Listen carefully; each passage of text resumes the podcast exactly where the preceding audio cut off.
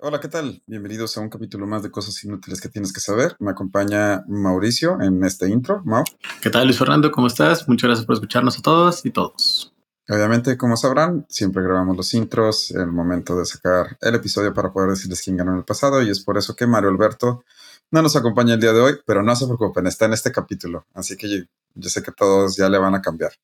Eh, pero no, quédense con nosotros, les va a gustar el vigésimo tercer capítulo. Eh, bueno, tengo los resultados aquí de las elecciones pasadas. Con un 80% de los votos, Pablo Escobar. y con un 20% eh, las bodas de Mario Alberto. Pero bueno, eh, no se les olvide, ¿dónde pueden votar por su favorito, Mauricio? Recuerden que pueden votar siempre en cosasinútiles.com y no olviden seguirnos en redes sociales, guion bajo cosas inútiles. En Instagram y Twitter. Y cosas inútiles que en, Facebook. Facebook. Muy bien, eh, pues espero que disfruten el capítulo y los escuchamos. Disfrútenlo.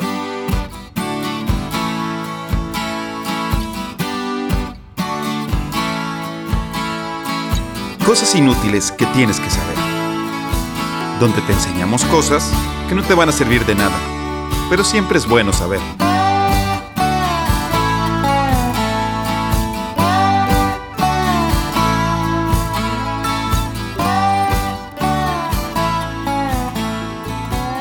Estamos de vuelta para empezar con este, el capítulo, ¿en cuál vamos? Vigésimo tercero.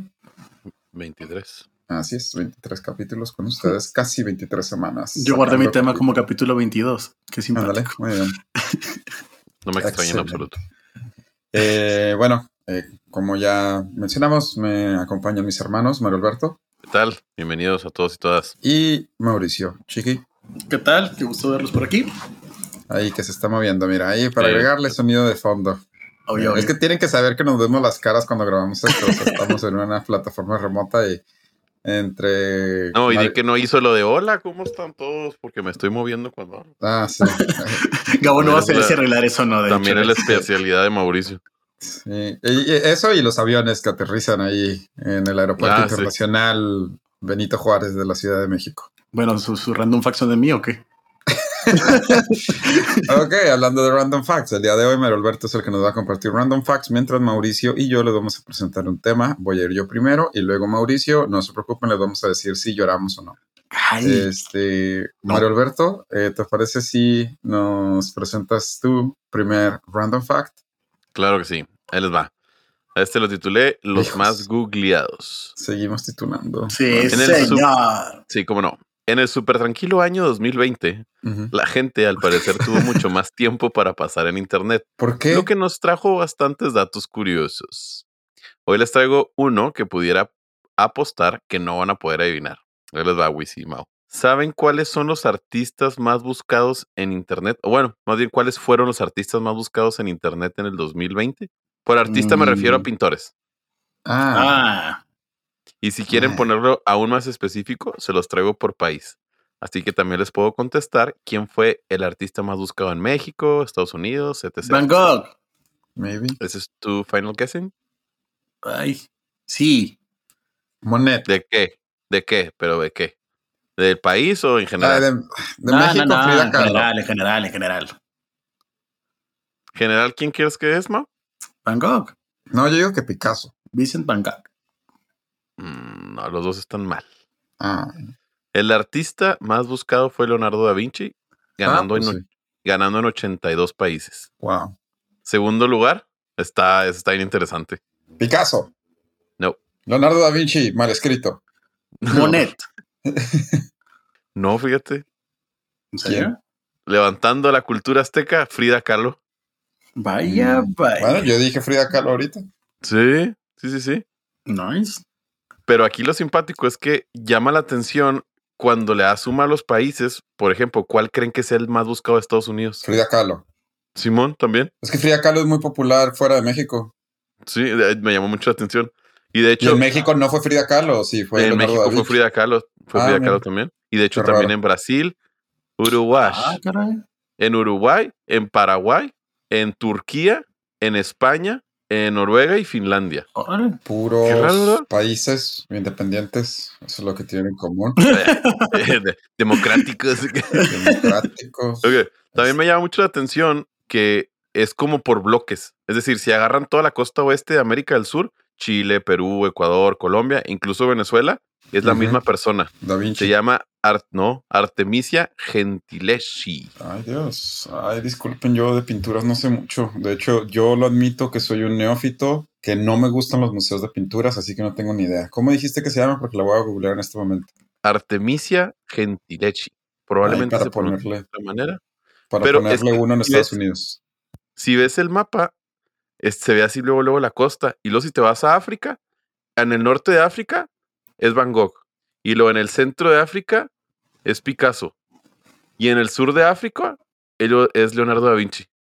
Ah, qué raro. O sea, dices que son como en bloques geográficos. Ajá, ¿Canadá qué es? Canadá es Van Gogh. Ah, Digo, sí, sí, Van Gogh, Van Gogh. Y en el centro de África no hay datos. ah, pues, Ah, ok. Yo sé también dónde no hay. Sé otros dos países en los que no hay datos. ¿Cuál? China y Corea del No, Norte. no, China sí hay, China, China sí hay. Corea Sí, del no hay Norte, no. Google. Mira, esto está bien raro, Wisi, porque en China es la misma que en América Sur del Este. Esa Artemisia, no sé qué. Artemisa, Artemisa Lomi o Artemisa Gentileschi. Qué Nice. extraño. Sí. Qué cool. Nacida el para- 8 de julio de 1593 en Roma y falleció en 1653 en Nápoles. Mira nomás. Sí. Bueno, Ahí les voy a, voy a poner la foto porque sí está bien interesante. Sí. Y pues Sí. ese es mi primer random fact del día de hoy. A ver, los artistas, no cantantes, sino pintores más buscados de. Google en el 2020. Muy bien. Así es. Nice. Perfecto. Bueno, entonces ahora empezaremos con mi tema. Como este tema, eh, si mis cálculos son correctos, va a ser el último tema del- en el que voy a hablar antes de Halloween, quise traer un tema muy ad hoc a, a Halloween. The Walking Dead, Dawn of the Dead, 28 Days Later, World War Z, Resident Evil. ¿Qué tienen en común todos estos? Zombies. Exacto. Es casi imposible imaginar nuestro mundo de entretenimiento moderno sin los zombies o muertos vivientes. Mario y yo, así como nos ven, hemos leído la guía de supervivencia contra zombies. Ah, ¡Ah! No me Ah, acordaba de eso. leí. Mauricio también. Pero sí. Es que, es que también, esto lo leímos cuando estábamos en, en la universidad. Entonces Mario y yo, literal, cuando manejábamos por Chihuahua, analizábamos los edificios para ver cuál era la mejor fortaleza zombie. Y teníamos todo nuestro plan de cómo nos íbamos a apoderar del Parque de Innovación y Es cierto. Transferencia del TEC en Chihuahua para poder sobrevivir del, del apocalipsis zombie en Chihuahua. ¿Cómo llegó ese libro a nuestra historia? Tú lo compraste, Ah, ¿lo compró Mabe? Sí, en Iowa, creo, o en Canadá, no sé, o en un viaje así, random lo compraste. Que es el mismo autor de World War Z. Ah. Bueno, este, pues así como nos ven, somos unos expertos Ay, ¿dónde habrá preparados para ese libro? el apocalipsis zombie. Eh, de verdad no la tomamos muy en serio. Hasta teníamos de cómo íbamos a llegar a través del estacionamiento de atrás, cómo íbamos a utilizar los paneles solares y los molinos de viento del pit para Genera energía. generar energía y de cómo íbamos a usar las terrazas para plantar comida ahí. Pero bueno, aunque no ha llegado todavía eh, el apocalipsis zombie para que podamos sacar o relucir nuestro conocimiento, eh, me acuerdo que en ese libro, al final del libro, venían como que una historia de ataques zombies en la historia de la humanidad. Me acuerdo mucho de una en Haití, lo cual me hizo googlear si, ese- si ese ataque estaba como que basado, no sé, en algo que en realidad había pasado. Y pues básicamente no, pero me hizo entrar en un vortex de Wikipedia y Google para encontrar el origen de la idea de los zombies, la cual curiosamente viene de Haití. El concepto de los zombies viene de Haití. Así que Ah, sí. antes de que Brad Pitt nos salvara descubriendo que los zombies no atacaban a la gente con enfermedades terminales, lo cual no tiene sentido porque pues cualquiera se hubiera dado cuenta que esta era la solución al darse cuenta que nadie del piso de oncología era atacado por los zombies. Pero bueno, eso lo dejamos para los críticos de cine. Yo les vengo a platicar el origen de la leyenda de los zombies. Todo empieza en Saint-Domingue, eh, hoy en día Haití, pero en ese entonces Francia. Durante los siglos XVII hasta el XVIII, Haití era el go-to de Francia en cuanto a plantaciones y por ende esclavos. Miles de esclavos de origen africano fueron transportados a la pequeña isla de La Española para trabajar en los plantíos para los caciques franceses. Como sabemos, la esperanza de vida de un esclavo era bastante baja. Los esclavos haitianos eh, creían que al morir regresarían a Languiné, literalmente Guinea o África, donde vivirían libres durante la eternidad, pero solo si morías de forma natural. Si alguien llegaba a suicidarse, no te permitirían regresar a África y deambularías por la española por toda la eternidad como un esclavo muerto en vida. Es decir, un zombie sin alma. No se sabe con exactitud cómo la idea del zombie llegó a Haití. O sea, sí, existe esta teoría, no esta leyenda, pero, o sea, ¿de dónde viene el concepto? Una teoría es que los nativos de la isla tenían un concepto ya de muerto viviente, ya que Cristóbal Colón y sus compañeros eh, identificaron que los chamanes de Haití tenían algunas prácticas, según esto, para tratar de revivir a los muertos. Si funcionó o no, no tenemos registro. No tenemos un. No, pero otra tiene sus orígenes en África, donde el concepto de almas castigadas por los dioses rondando la tierra era algo común. De hecho, existen dos palabras de origen congolés o congoleño, literal tuve que googlear cuál era el gentilicio del eh, que son consideradas como la etimología de la palabra zombie. La primera es Zambi, que significa Dios, y la segunda es Zumbi, con un, que significa fetiche. Ok. Fetiche. ¿Por qué no me pregunte? Sí, no sé. Eso, eso decía el artículo de Wikipedia, no, no sé qué quieren no sé qué quieren que haga.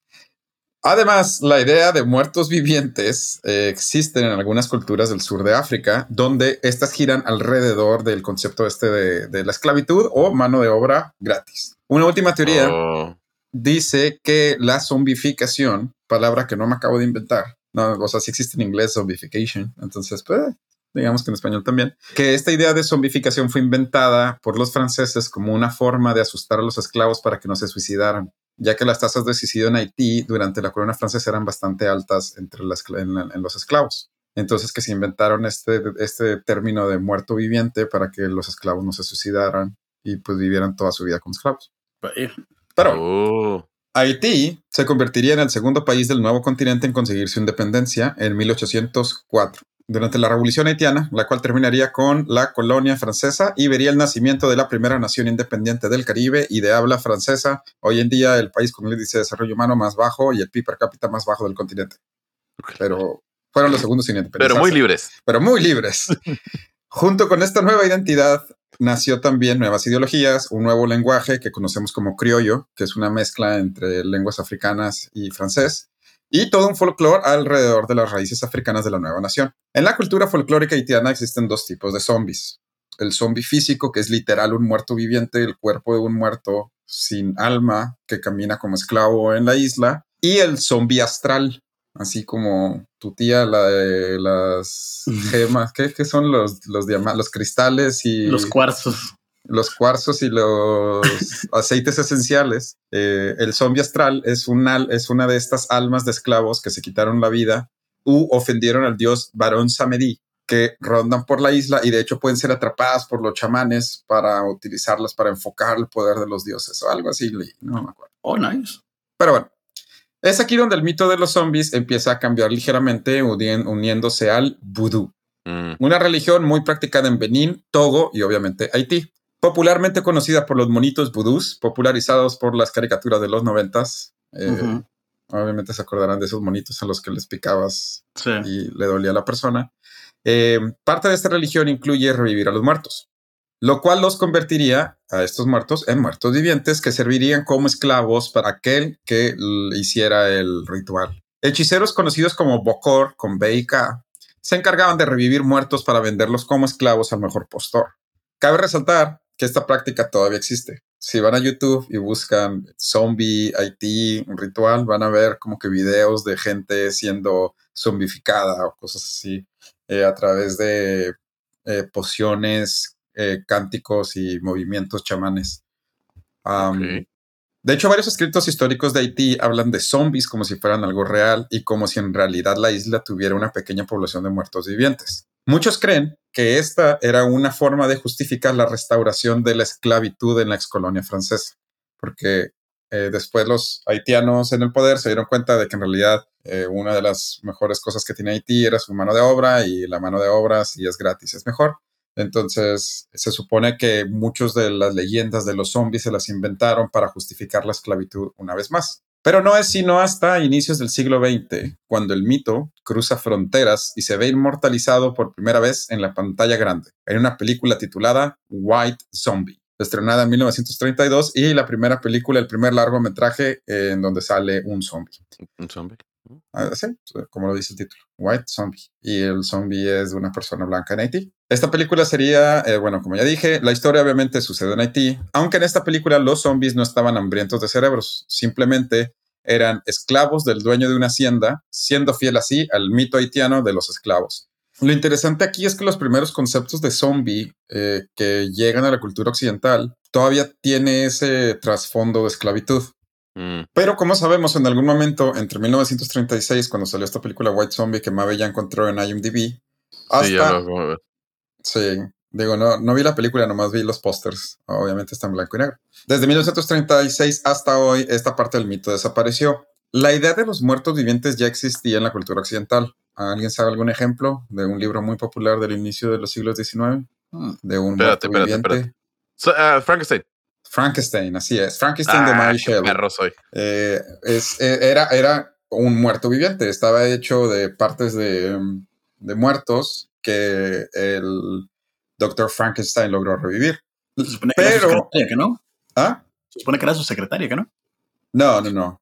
no. Ah, sí, sí. Eh, bueno, la idea de un muerto viviente que solo quiere matar y destruir no se hizo famosa sino hasta que H.P. Lovecraft publicara una serie de cuentos llamados Heather West, dos puntos, Reanimator, o Heather West, dos puntos, Reanimador, que era una serie de cuentos de un científico llamado Heather West, el cual eh, trataba de revivir gente, pero que falló en varias ocasiones, y aquellos que sí fueron exitosos terminaban con un cuerpo que no podía hablar, incontrolable, primitivo y violento. Aunque Lovecraft nunca usó la palabra zombie, este concepto de el muerto viviente violento se volvió muy famoso porque pues a la gente le gusta tener miedo de cosas y eh, a través de los años se convirtió en lo que hoy conocemos como los zombies hambrientos de cerebros. Gracias a Hollywood, el concepto pasaría a permear a la cultura occidental, dejando a un lado sus orígenes tristes eh, de la pequeña isla de la Española. Hoy en día, miles de películas, libros y videojuegos tienen a estos muertos vivientes como protagonistas. El 18 de mayo del 2011, de hecho, eh, la CDC, Centers of Disease Control and Prevention de Estados Unidos,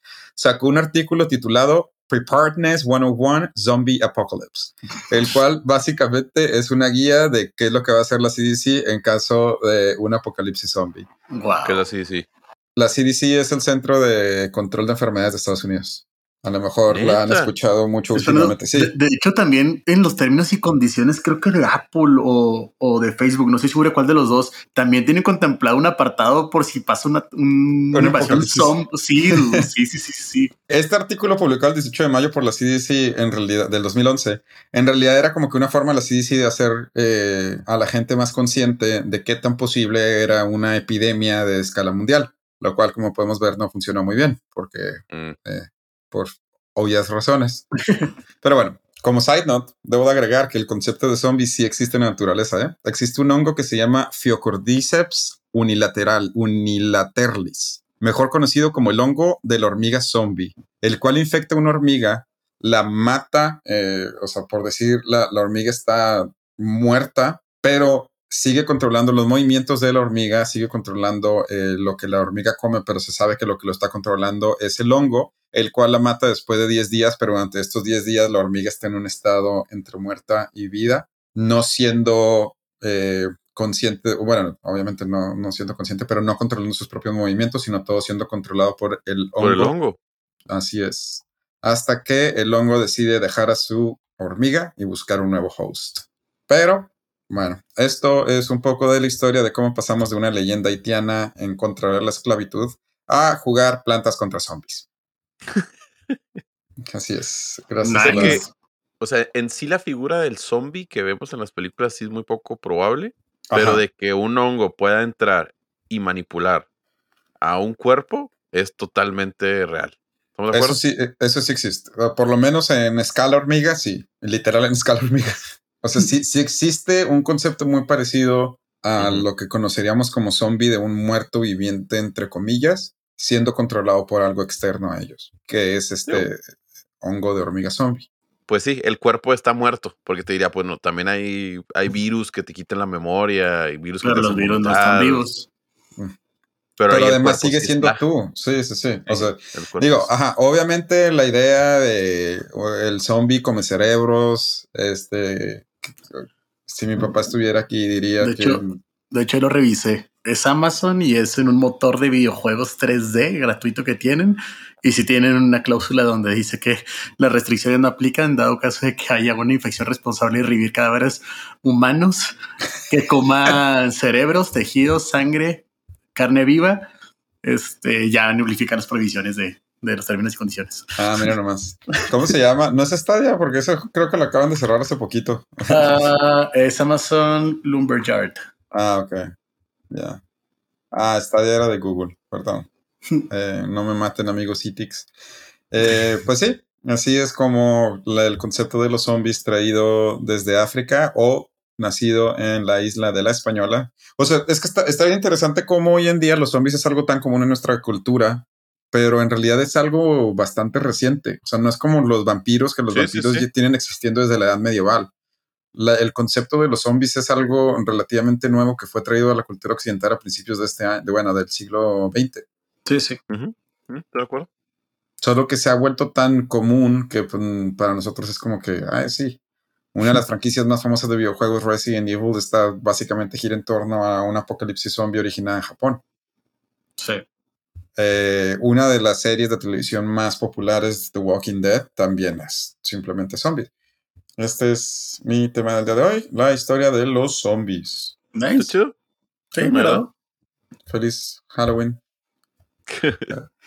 para todos los que nos están escuchando. Y si ya pasó Halloween, pues ojalá se lo hayan pasado muy bien. ¿Les parece si vamos a una pausa y regresamos con el random fact de Mario Alberto y el tema de Mauricio? Claro. Va.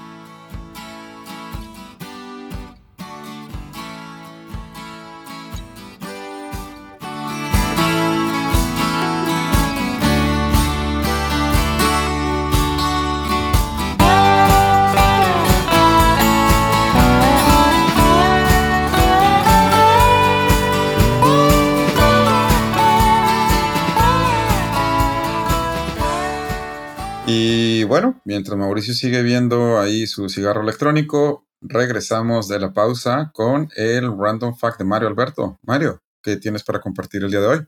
Operación Columba. Ay, no. ¿Saben qué es? Ah, ok. Columba. Columba, No, ¿Con no K sé. o con C? con C. No. Ahí les va. Bueno, pues es una de las más emblemáticas de la Segunda Guerra Mundial y no por su nivel de complejidad, bajas o derrotas de los nazis, sino por el peculiar ejército que estuvo en ella. La Operación Columba la integraban 16.000 palomas Ah, sí, ya sé cuál es. Qué y no cualquier tipo y no cualquier tipo de palomas. No. Estas hasta- palomas habían sido entrenadas por el ejército británico para regresar a la isla paradisíaca de los ortodoncistas. Las palomas fueron lanzadas en la Francia ocupada, y digo lanzadas porque literal las lanzaban en cajas. No. Estas eran arrojadas por la noche en paracaídas dentro, y dentro de estas había un, un cilindro para poner mensaje, hojas de papel ultrafino, un lápiz especial y lo más importante, un instructivo en francés, flamenco y hola- holandés de cómo utilizar tu paloma. Ok. Ay, qué padre. WikiHow. ¿Cómo? Sí, dije, ¿cómo utilizar mi paloma mensajera? Las imágenes ahí así que agarra la paloma. Del total de 16 mil palomas, regresaron 1800 de ellas, al- de las cuales, según los datos del servicio secreto inglés, ¿saben cómo se llama el servicio, el servicio secreto inglés? ¿Servicio Ah. secreto inglés? No, el. Sí, ándale. no, el M50, no. Sí, Sí, ¿verdad? M15. M15. Sí, M15. Pues que nunca jugaste GoldenEye o qué? Sí, claro. bueno, del total de 16 mil palomas regresaron 1800 de ellas, al- de las cuales el 50% de los mensajes recibidos contenían información valiosa para los aliados. ¿El 50%? y el otro Ok. 50%. No, pues, Saludos. Probando, Sí, probando. El que lo lea. Sí. Manden cheve, cosas así. Ok, de entre dentro de los valiosos destaca uno donde una de las palomas volvió con un mensaje super codificado que al ser leído con un lente de aumento industrial traía mil palabras y 14 mapas. Ay, güey. Sí. Ante el problema de información filtrada que estaban presentando los alemanes, decidieron tomar a las palomas muy en serio, dando la orden de disparar a cualquiera que osara cruzar el aire francés camino a Inglaterra. El problema era que estaba de la chingada atinar a las palomas, Sí, suena complicado.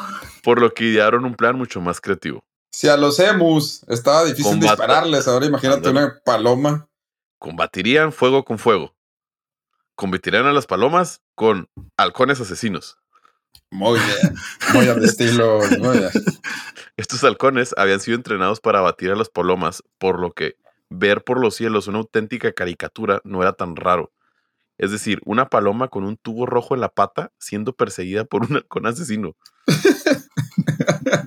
Yo espero que neta alguien le haya puesto un gorrito a un halcón. Pero sinceramente espero un gorrito de aviador. Yo creo que algún alemán por ahí. dijo, Ojalá. sí. Mandé a hacer este gorrito de Sí. piloto para mi halcón asesino. Si bien no se tienen registros de cuántos halcones fueron condecorados, en total sí se tiene el registro de 32 palomas que fueron premiadas con la medalla al valor, dentro de las que resaltan Paddy, la paloma quien fue la que informó sobre la llegada con éxito de las tropas aliadas al día D. Ah, mira. Cruzó el Canal de la Mancha en tan solo 5 horas. Oh. La paloma Mari. La paloma cruzó parte de Alemania, llegando a la ciudad británica de Exeter con tres perdigones en su cuerpo, o sea, como tres balitas. Oh. y una ala parcialmente arrancada por un halcón. Oh. Ay, caray. Pero Sí. sobrevivió. Pero sobrevivió y trajo Ay, se merece todas las condecoraciones que se pueda. Gracias, Paloma Mari. De todas estas aves, la que más vidas salvó fue la paloma William of Orange. Ok. Eso, eso fue un avión. En, Sí, estoy en Ciudad de México y hay aviones. son los efectos especiales de mi historia. Muy bien. Eh, los efectos especiales que Mauricio mandó a llamar ahí al Aeropuerto Internacional Benito Juárez. Entonces, la paloma que más salvó vidas fue William of Orange durante la operación Market Garden, misión aliada que consistía en capturar una serie de puentes sobre los principales ríos de los Países Bajos, mediante la participación de paracaidistas. Durante la batalla, los 2.000 soldados del noveno batallón de paracaidistas habían quedado aislados en la localidad de Arnhem. Necesitados de refuerzos y sin equipo de radio, William los salvó de una muerte segura al ser capaz de hacerles llegar ayuda tras recorrer 420 kilómetros en unas 5 horas. Vaya. Y 2.000 soldados salvó la, la paloma que William of Orange. Está padre su nombre, pero mi corazón se lo ganó a la palomita Mari. Sí, con los tres sí, perdigones y un ala parcialmente arrancada. halcón. Pero sobrevivió. Hay Bueno. fotitos, voy a buscar fotos. Si hay fotos, se los vamos a compartir. Ese fue mi segundo random fact. Muy bien, descansa en paz y gracias por. Thank you for your service. Thank you for your service. Thank you for your service. Este, ok, perfecto. Entonces, después de la historia de las palomas, que obviamente Mario Alberto no podía pasar un capítulo sin mencionar algo relacionado con la Segunda Guerra Mundial. Así que pasaremos con el tema de Mauricio. Mauricio, ¿qué tema nos tienes preparado el día de hoy? El tema de hoy se titula Piratas, los más bravos de alta mar. Ok. Hombre, con los títulos que se avientan. Sí, ya sé. El primer caso de piratería documentado ocurrió en 1522, cuando el francés Jean Fleury interceptó la nave que transportaba los regalos de las Indias, que eran un territorio inmenso que España no pudo poblar en su totalidad. Los piratas estaban conscientes de la debilidad y vulnerabilidad de sus puertos. Básicamente el archivo de los registros se detiene en la ciudad de Santa Marta, de hecho, la más antigua de Colombia, que fue destrozada unas 20 veces en solo 50 años. No, nada más. Sí. Cada dos años.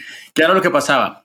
Antes de todo este combate naval que existió, este menjurje naval, las leyendas del Atlántico estaban basadas más que nada en dragones y monstruos marinos que hasta entonces inundaban el Océano Atlántico.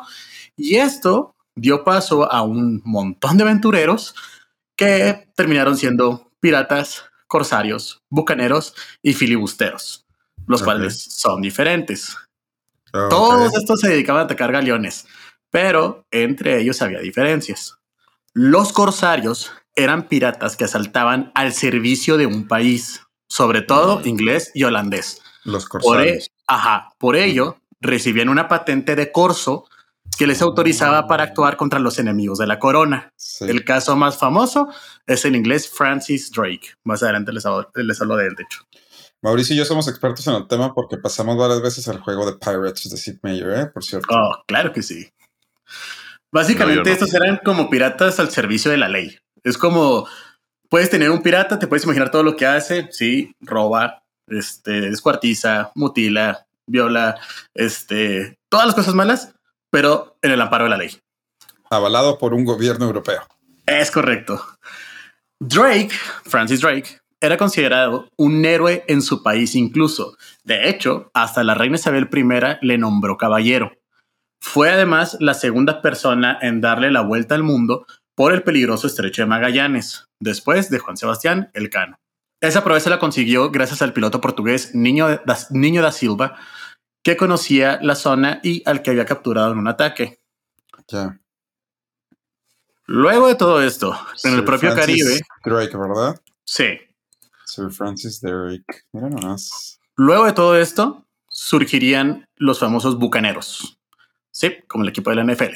Exacto. Al Su cual no le vamos, ¿ok? Sí, no no, le vamos, vamos. Dejen de no decir le que le vamos, a los no le vamos, no le no vamos. le vamos a los bucaneros. Green Bay. El nombre de bucanero viene de bucán, que es un tipo de carne ahumada que conseguían con el ganado que rondaba en las costas. ¿Ok? Entonces teníamos a los corsarios, que eran los piratas con ley. Teníamos a los bucaneros, que eran los que se robaban el ganado de las costas y les ahumaban y hacían pues el bucán. Y, final, y finalmente tenemos a, lo- a los filibusteros, que viene del inglés flyboat, velero rápido, que estos son considerados los más malvados. Eran básicamente Mm. la suma de todos los de todos los que acabo de decir. Pero sin avalamiento de la ley. Filibuster. Oh, Es que puede, puede que hayan estado un rato Ah, avalados y luego después no. Sí. Mm, Estos se dedicaban al asalto de nave y fuertes en mar o en tierra y se asentaban en la isla de Tortuga, eh, Qué bonito. que es la isla de los piratas. En la actualidad, para los que no sepan, son las islas, de las islas Caimán. Ah, mira, no ha cambiado Sí. mucho. No, Una isla sin ley. sí. Ahí formaron una cofradía con un código de honor. Después les platico cómo funciona eso. En el cual uno de los delitos más graves era matar a un miembro de la hermandad y se castigaba con atar al asesino con su víctima a una roca y lanzarlos al fondo del mar. Atar al asesino con su víctima, al que mató. Sí, ponías el cadáver de uno al vato, lo los amarras en una, en una roca y lo aventabas al fondo del mar. Ya. Aunque la América española fue la más atacada por los piratas, también existieron piratas españoles que se ensañaron con los navíos ingleses o portugueses, como el caso de Benito Soto Aboal, el más sanguinario de todos, supuestamente. Joder.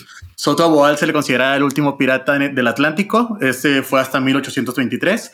Básicamente trazó una estela de sangre desde que zarpó de Río de Janeiro en un barco portugués, se amotinó y comenzó a abordar cuanto navío se le atravesaba, entre ellos un barco norteamericano que volvía de Calcuta y en todos aplicaba la misma táctica.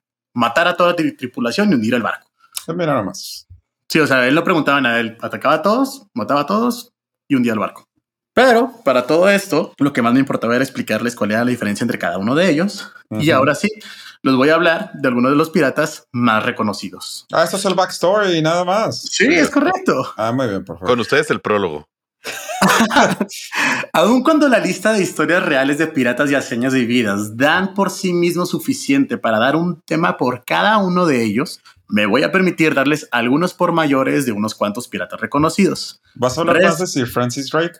Probablemente, no sé, ahorita vemos. Ah, es que, es que, es que tengo un dato bien chido, pero bueno. A ver, dalo, dalo, dalo. Me lo vi si, si lo tengo escrito, no pasa nada. Ok, tiene que ver con su dinero o su valuación o no sé cómo se diga. Ah, dalo, dalo, no lo tengo escrito. ¿No? Ok, está evaluado que eh, tendría convertidos al día de hoy 144.7 millones de dólares. O oficialmente el número 2 de Forbes Top Earning Pirate. Ah, mira. Top Earning wow, wow. Si existe una lista de Forbes de los piratas que más dinero han hecho, ¿Quién fue el primero, Bartolomé? No, el de no Napster. sé. Bueno, para lo que voy a No, no, contar. no, no, son piratas, piratas. Dije Mario. Chiste cultísimo. Sí, o no sé. Sí, Eh, wow. El primero es Samuel Blacksam Bellamy. Vaya que votan, ni les hablo de él. Bueno, sigamos. Bueno, la siguiente lista se las platico, básicamente reservándome el derecho en todo momento de hacer un tema específico de ellos en próximos capítulos. Y el primero del que le voy a hablar, Jean David Nau, alias Olonés. Años 1630-1671. Fue un pirata francés que en torno al año 1630 se hizo tristemente célebre en aguas del Caribe por su extrema crueldad. Torturaba de forma despiadada a sus prisioneros y en una ocasión llegó a arrancarle el corazón a uno de, su- a uno de sus prisioneros con sus propias manos para Wow. luego morderlo con fiereza.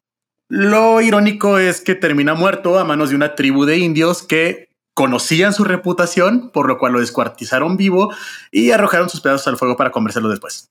Muy bien. Sí, normal. Casual. Bueno, Claro, casual. claro. Siguiente pirata, William Kidd, mejor conocido como Mm. el Capitán Kidd. Yes. Años 1645-1701. Nació en Escocia en 1645. Se conoce que William Kidd obtuvo una injusta reputación de pirata, ya que para la época sus hazañas fueron menos destructivas y lucrativas que las de muchos piratas de la época. Se dice que Kidd actuó únicamente como corsario, Pero sin embargo se le recuerda como un pirata cruel y sanguinario porque ese fue el veredicto que le dieron en cuando lo atraparon. Ah, mira nomás. La leyenda de que los piratas entierran sus tesoros nace básicamente con el capitán Kidd, quien fue ahorcado en 1701. Se le atribuían tantos asaltos que en la imaginación popular se arraigó la idea de que todos sus botines capturados debían estar escondidos en algún sitio. La pregunta era, ¿dónde? ¿Dónde? Bueno, en 1929 apareció un mapa escondido en el interior de una mesa en la tienda de un anticuario y el documento señalaba las coordenadas de una supuesta isla del Pacífico donde estaría enterrado el tesoro de Kidd. Pero desafortunadamente en el lugar, el lugar señalado simplemente no había ninguna isla. Ah, mira nomás. Sí, Ni siquiera no había un tesoro, no había isla. No, no había isla. No había dónde poder cavar, básicamente. Pero sí, de ahí es donde se acuña la idea de que los piratas pues entierran sus tesoros. Muy bien. Siguiente pirata, Thomas Tew, 1650-1695. Fue un pirata y corsario británico descendiente de una familia de bien, o sea, pues no, No eran piratas. no, no piratas, una, una familia bien. de Rhode Island. En 1691, embarcado en el Amity, puso rumbo hacia el Mar Rojo, donde realizó su primer ataque. Se trataba de un buque de origen árabe que iba cargado con grandes riquezas. El botín fue espectacular y se rumorea que cada uno de los hombres de la tripulación se quedó con 3.000 libras esterlinas. Wow. Alrededor del año 1693, Thomas conoció al capitán Mason, que le encomendó la tarea de navegar hacia Guinea para capturar buques de esclavos. En el viaje, abordó bastantes navíos y se hizo con muchos prisioneros. En una de las misiones incluso se le unió la mitad de la tripulación del célebre Capitán Kidd, el corsario escocés. Ah, mira. Se comenta que al final del eh, que al final el pirata llegó a un estrecho de Mandeb en, 19 en 1695 donde fue alcanzado por un cañón y su tripulación desmoralizada tras su muerte se rindió sin oponer más resistencia. Ya. Uno de los capitanes más conocidos que conozcan que me puedan decir. Barba Negra. Sí, Exactamente. No se conoce exactamente cuándo nació, se, se estipula más o menos como en 1680, pero se sabe que su muerte se dio en 1718. Así es. Barba Negra fue un marinero de la Royal Navy que tras la guerra de la sucesión española se convirtió a pirata con el fin de cometer actividades delictivas. Su nombre real era Edward Teach, aunque hay otro nombre por ahí escondido que encontré, pero no me acuerdo cuál es que después se los traigo. Pero bueno, el más Edward conocido Teach, es... ¿No? No, ese es Edward Teach, es el que todo el mundo conoce, pero hay otro nombre. Edward Teach, sí. Ok, muy bien. pero todo el mundo lo conocía por Barba Negra. Atemorizó los mares de las Antillas y toda la costa oriental del continente americano. Fue aliado del gobernador de Carolina del Norte, el cual llegó a perdonar todos sus actos delictivos a cambio de recibir parte de los suculentos, suculentos botines de nuestro, de nuestro amiguito. Sin embargo, no tardó en volver a las andanzas de la piratería y finalmente fue capturado por el gobernador de Virginia. En 1718 se desarrolló una feroz batalla en la que el teniente Robert Maryland, al servicio del gobernador, acabó con la vida de Barba Negra. No. Barba Negra, Barba Negra se volvió muy famoso porque además ponía en su barba Eh, ah, ¿vas a hablar de eso? No, fíjate que es que más bien te doy porque lo estuve investigando bastante y dicen que no era en la barba donde ponían las brasas. No, eh, tenía un collar o qué. No, dicen que lo ponía en su sombrero, de hecho. Ah, ok. Las brasas las ponía en el sombrero y era ahí donde salía todo el humo. Ah, porque es que era muy famoso que cuando iba a atacar un barco agarraba brasas y la leyenda dice que se las ponía en la barba y literalmente entre todo el humo, lo que lo último que veían los barcos que eran atacados por Barba Negra eran las brasas saliendo de la Barba Negra del capitán. Sí, sí, sí. De hecho, de las cosas que más lo distinguen es que era, al parecer, era bastante alto. O sea, bastante, bastante alto. Y que su crueldad en las torturas era pues muy fuerte. Tenía como que este afán de hacer lo que es la quilla. No sé si hayan escuchado de esa forma de tortura. No, no. Básicamente, pues es muy fea, la verdad no sé si quiero explicarla, pero básicamente ponen a una persona este, amarrada en, en el casco del, del, barco y mientras van andando, este, se va resbalando la persona, el, su cuerpo, en toda la parte de abajo del barco. Entonces, la corteza del barco, con el, con el mar, con el coral, con todo lo que tiene este, el casco, pues destruye a girones la, la piel. Sí, es una de las más feas que, que, hay, de hecho, que se reconocen. Barba negra. Muy bien. Otro de los más famosos, Charles Bain. Charles Bain fue un pirata especializado en el ataque de buques ingleses y franceses. A bordo de, del The Ranger, siempre mostró poco respeto hacia el código pirata. Era conocido por su crueldad y su fama de traidor, pues no cumplía con sus tratos y engañaba a su propia tripulación compartió más de un festín con piratas de la época, como el afamado Barba Negra, y tenía una gran habilidad para evadir a aquellos que lo perseguían. Su fin llegó tras el hundimiento de su barco. Fue rescatado por otro navío que lo confundió con un pirata ya retirado llamado Holford, y a consecuencia de ello fue juzgado y ahorcado el 29 de marzo de 1721. Ah, mira, cuando la justicia, Cuando, cuando, tu código cuando tu código funciona, pero no sabes por qué. Es correcto. Su cuerpo estuvo colgado en la entrada de Port Royal en Jamaica como advertencia a los piratas. Muy bien. Siguiente pirata, Howell Davis, 1690-1719. Su carrera como pirata duró únicamente 11 meses, pero en ellos logró capturar 15 buques conocidos de origen francés e inglés. Se inició a manos de Edward England, que le puso al mando de la embarcación Cadogan, a diferencia de otros piratas, Davis utilizaba la mentira en lugar de la fuerza para completar sus hazañas. En una de ellas se hizo pasar por un corsario legítimo para capturar al comandante de la Royal African Company. Finalmente, el pirata murió en 1719 cuando trataba de secuestrar al gobernador de, Príncipe, una estratégica isla portuguesa. Uno de mis favoritos, Bartolomeo Roberts, aquellos que hayan visto la película de este, Piratas del Caribe recordarán que el código pirata, según la historia de los Piratas del Caribe, fue escrita por Henry Morgan y Bartolomeo Roberts. Y esto no es porque sea real que lo hayan hecho, no es así. Es más que nada porque son los dos que más destacaron por hacer como códigos de honor o como códigos dentro de su tripulación. Con respecto a Bartolomeo, se estima que el número de atracos que pudo cometer este personaje asciende a 400, o sea, 400 abordajes de barcos. Eso es un chorro. Sí. Por ello, por sus múltiples historias, está considerado como el pirata más célebre y exitoso de la historia.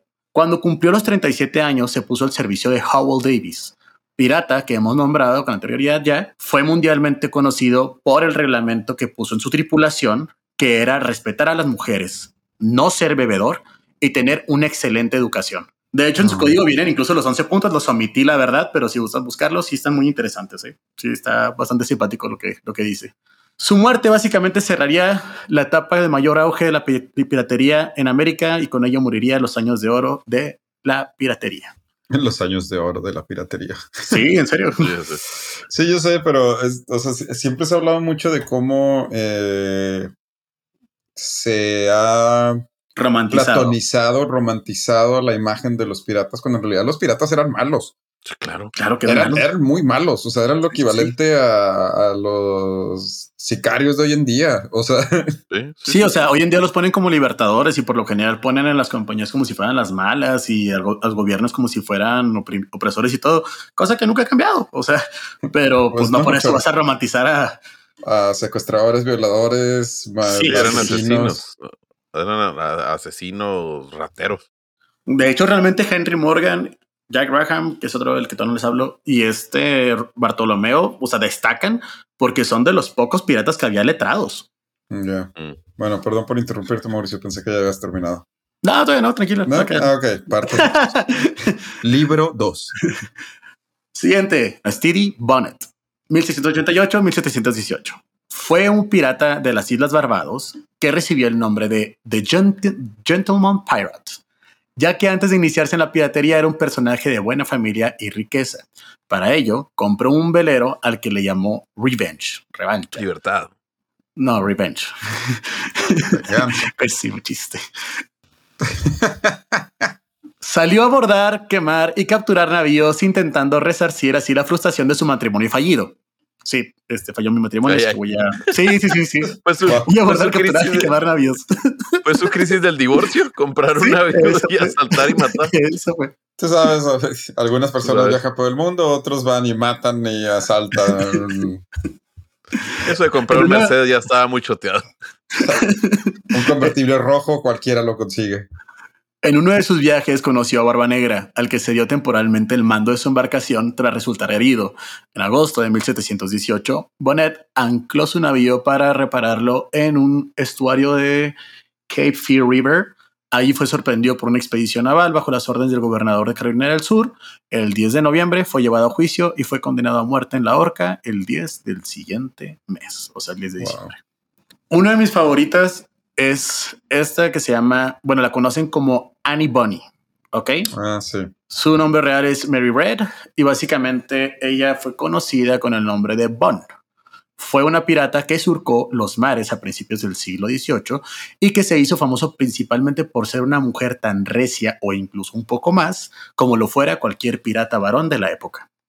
Sus orígenes y las fechas de su nacimiento y muerte son poco confusas. Se sabe que tuvo un buen nivel educativo, pero que abandonó la casa familiar por unos enfrentamientos con su padre. Se casó con un marino. Ah, para todo esto, ella a los sus tres años de edad mató a una de las sirvientas de su casa con un cuchillo de la cocina. Ok. Mira nomás. Aún así, se logró casar con un marinero a la edad de los 16 años y ambos se fueron a, a una isla a vivir. Con las salidas debido a su trabajo de su esposo, Annie Bonny tuvo bastante encuentros amorosos, clandestinos. Siendo el más famoso, el que tuvo, clandestinos, siendo el más famoso que tuvo con Shirley Bayard, el hombre más rico del Caribe y que viajaba con su amante, la española María Vargas. Sin embargo, fue el pirata Jack Raham el que se enamoró del, del que se enamoró perdidamente y al que siguió en su singular, en su, en su travesía en alta mar.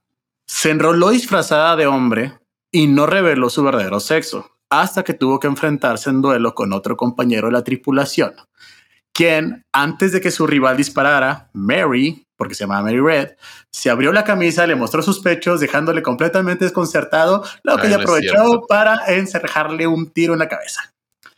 Eso explica por qué algunas de las imágenes, si googleas Annie Bonny, representan justo esa escena. Es correcto. Tiene, tiene mucho sentido ahora. Tras todas sus aventuras como pirata, fueron apresados y condenados. Annie se acogió a que estaba embarazada para evitar la horca, pero Raham no corrió la misma suerte. A Annie, a pesar de su condición de prisionera, se le permitió hablar con Jack antes de que fuese ejecutado. Las únicas palabras que la muchacha le dirigió entonces fueron, si hubieras peleado como un hombre, no tendrías que morir ahora como un perro. Oh, Sí, y esa es la cariñosa Mary Red, Annie Bunny. Muy bien. Solo me quedan dos más, de los cuales les quiero platicar. Uno es Edward England. England entró en la piratería cuando fue secuestrado y obligado a unirse a la tripulación del capitán pirata Christopher Winner. De, esto, de hecho, Christopher Winner es el que aplica esto básico de están todos arrodillados y les comenta, está bien fácil. Tienen dos opciones, morir o hacerse piratas. ¿Qué prefieren? Ah, Bueno. ya. Edward England fue uno de los que dijo, pues me hago pirata. Con el tiempo, Inglaterra se fue haciendo con una flota importante y realizó diferentes incursiones en la costa africana. Durante la primavera de 1719 se dedicó a cometer infinidad de asaltos, robos, asesinatos, venta de esclavos, entre otras cuantas actividades cotidianas piratas. Sin embargo, años después sería abandonada en una isla para su propia suerte. Ah, sí, cierto. Y por último, y por último, y del que sí me gustaría hablarles después en otro capítulo, tenemos a Henry Morgan, Henry Morgan. quien fue sin duda el pirata más exitoso de todos los tiempos. Ahí está la discrepancia con Bartolomeo, claro, pero ejerció como corsario al servicio de la corona inglesa, azotando las posesiones españolas de ultramar. Logró saquear las riquísimas ciudades de Portobelo y, y Maracaibo e incluso fue capaz de tomar Panamá. En Ah, 1600 Ustedes lo conocerán como el pirata del Ron Sí, Capitán. Morgan. En 1674, tras la firma de paz entre Inglaterra y España, Morgan fue nombrado gobernador de Jamaica. Ofreció un indulto a los piratas que abandonasen su antigua vida y se dedicó a perseguir y ahorcar a los que no dejaron las armas. Básicamente, Henry Morgan fue como el papá de los piratas, pero al final de cuentas fue también el que quiso acabar El con los piratas. Es correcto. Bueno, esa es la historia eh, muy escueta respecto a los piratas. Me gustaría platicarles más, pero prefiero dejarlo para otros temas porque sus vidas definitivamente son dignas de contar. En este su capítulo, cosas inútiles que tienes que saber. Perfecto, muy bien.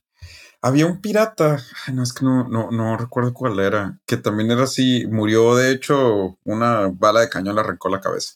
Literal. Uno de los capitanes que salían en el juego de, de Pirata Ah, de sí, Pirates, pero no me acuerdo quién era. Estaba viendo la lista a ver si me acordaba del nombre, pero no, no me acuerdo el nombre. Pero bueno, eh, así es. Gracias por la lista de los piratas más famosos. Cabe resaltar que todavía existen los piratas, la Cierto. mayoría de ellos procedentes de Somalia y atacan sobre todo en el peligroso cuerno de África. Muy conocido porque los que tienen que llevar cosas de Asia a Europa tienen que decidir si pasan por el cuerno de África para poder pasar por el canal de Suez o si mejor le dan toda la vuelta a África pasando por el sur de África pero hacer más tiempo. De hecho, está en botana porque hay un documental que habla específicamente de la piratería en África, Ujú. pero haz cuenta que es un inglés que se va a África para poder hacer su, su reportaje Sí. Nunca lo pela ninguna de, las de los noticieros, ninguno de los reportajes, nadie nunca lo pela hasta que pasa el suceso del Capitán Phillips. Mm. Cuando pasa el suceso Ah. Capitán Phillips, Estados Unidos dice, ¿sabes qué? Quiero la persona que más inteligencia sepa, se- tengas acerca de, de los piratas en, en África. Y es ahí cuando su reportaje y todos sus estudios cobran vida. Que es donde sale la película. Sí, ya después sale la película, pero probablemente el documental, la verdad, a mí me gustó bastante. La película está chida. Sí, También está chida. sí. Se lo I'm the recomiendo. captain now. Este, I'm the y- Captain now. Sí, sí, es cierto. I'm the captain now. Y también ah, otra cosa curiosa es, como habrán escuchado, todos los piratas que enlistó Mauricio son piratas del Caribe o del Océano Atlántico. Sí. Eh, sí existieron piratas en el Océano Pacífico, pero obviamente por la- lo extenso que es el Océano Pacífico y el poco... O sea, obviamente hay que recordar que en esta época era la época del Nuevo Mundo y ah, obviamente había mucho intercambio de, de barcos entre el continente americano y Europa. No lo mismo con Asia y el oeste del continente americano. Aunque sí existieron piratas del Pacífico, obviamente no son tan famosos como los piratas del Atlántico. O sea, de hecho es lo simpático porque las Indias realmente es toda esta parte que está al este de, de la India específicamente, que era donde sacaban las especias, donde sacaban todo y lo, lo cruzaban literalmente hasta Europa. Pero cuando se descubre América, básicamente, pues ellos también creían que eran las Indias y también les llamaban las Indias. sí. Y pues se vuelven las Indias también, o sea, antes de ser el Caribe, antes de ser todo, o sea, simpático. Muy bien, perfecto. Pues después de esta lista de piratas traídos ustedes por Mauricio, vamos a un corte y regresamos con el último random fact de Mario Alberto. Claro que sí.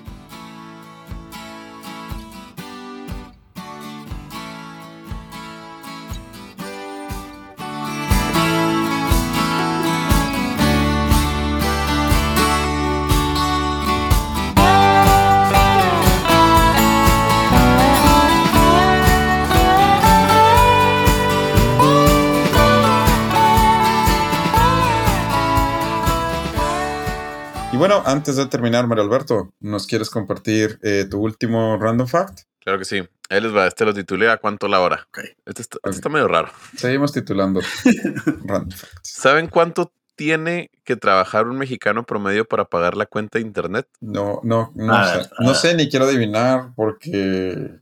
Sí no lo puedo sacar. Espérate, espérate. ¿Cuántas horas tiene que trabajar un mexicano promedio para pagar su internet al mes? Mil sobre 200, 1200 sobre El abogado es el que está haciendo los 50. cálculos, eh, way, por claro. 150 para por. ¿Cuánto cuesta el internet más X? Pues unos 500 pesos, yo creo. 400 pesos. Ah, te pasaste. Según ya están 320. Ah, bueno. 300. Pues como dos horas y media, según esto. Ah, soy pinche mau. Dos horas 45 minutos, de hecho. Mira, todo perro. Es decir, ya se si acabó el random fact de Mario Alberto. Sí, ya sé. Si agarra el salario medio neto y el servicio más barato de internet al cierre de este estudio, un mexicano debía trabajar 2 horas 45 minutos para poder costearlo. Pero si creen que esto está mal, deberían de ver El Salvador, donde tienes que trabajar 13 horas con 9 minutos. Ay, caramba. ¿Para pagar el internet del Salvador Para o para pagar el el internet. internet de México? No, no, no, para pagar internet en El Salvador. Ah. Eso, o sea, esto es lo curioso, que es para pagar. poder adquisitivo. Híjole, no tanto. O sea, eh, eh, eh, sí, sí se junta poder adquisitivo, pero también qué tan este, fácil sea tener internet o cuánta competencia haya de, ah, de empresas que den servicio de internet. Porque, por ejemplo, en Arabia Saudí es de 8 horas 13 minutos. Ah, caray. Ajá. O sea, tampoco está muy bien que digamos. O sea, más bien es muy caro el servicio de internet allá, más. ¿no? Eh, sí, pues sí. Sí, son las dos cómo cosas. O sea, tiene que, o sea, tiene que estar muy caro y a la, y a la par. O sea, el, el- el salario mínimo tiene que estar en disparidad. O sea, sí es poder adquisitivo, pero también es el costo del servicio. Porque ahí te va. Estados Unidos es una hora. Mm, Ya. Di que, es una de las mayores redes. Ajá. O sea, tampoco está muy barato. Por, por ejemplo, uno muy barato es Armenia con 18 minutos. Órale. Entonces ahí, ahí te das cuenta que no es tanto el que sea poder adquisitivo, sino que la compañía sea barata. claro, sí, sí, sí, que tengas internet accesible, o sea, que el internet sea barato y accesible, barato. por así decirlo. Pero Sí, por ejemplo, eh, Canadá creo que tiene uno de los servicios de telefonía más caros de- del mundo. Ah, sí. Ah, pues sí, o sea, para tener, o sea, creo que el ratio de lo que pagas en realidad por megas en Canadá es carísimo, Wow. Mm. porque pues la competencia se fue hacia precios arriba y nunca bajaron. Ya. Órale. Claro que hay un país que se vuela la barda, ¿verdad? Costa de Marfil. Hay que trabajar 2.7 días para poder pagar el- Ouch. 65 horas para poder pagar internet. Ouch. Nigeria, 36 tú. horas. Considerando que trabajas 25 días. por 10%. cien Sobre 25. Sí, casi el 10% tu salario. 10% de salario nomás para el internet. Ouch. Pues sí. Con eso termino mi random facts. Muy bien, eh, perfecto. Entonces, entre piratas y zombies y random facts de Halcones dinero asesinos. y qué, Halcones asesinos. halcones asesinos y nuestra palomita Mary. Descansa en paz. Eh, pues muchas gracias por escuchar un capítulo más de cosas inútiles que tienes que saber. Nos despedimos. Mario Alberto, Muchas gracias por escucharnos. Nos vemos el próximo miércoles. Mauricio. Muchas gracias a todos por escucharnos y nos vemos el próximo miércoles. No olviden votar por su favorito y seguirnos en redes sociales. Hasta luego. Chao, chao. Bye.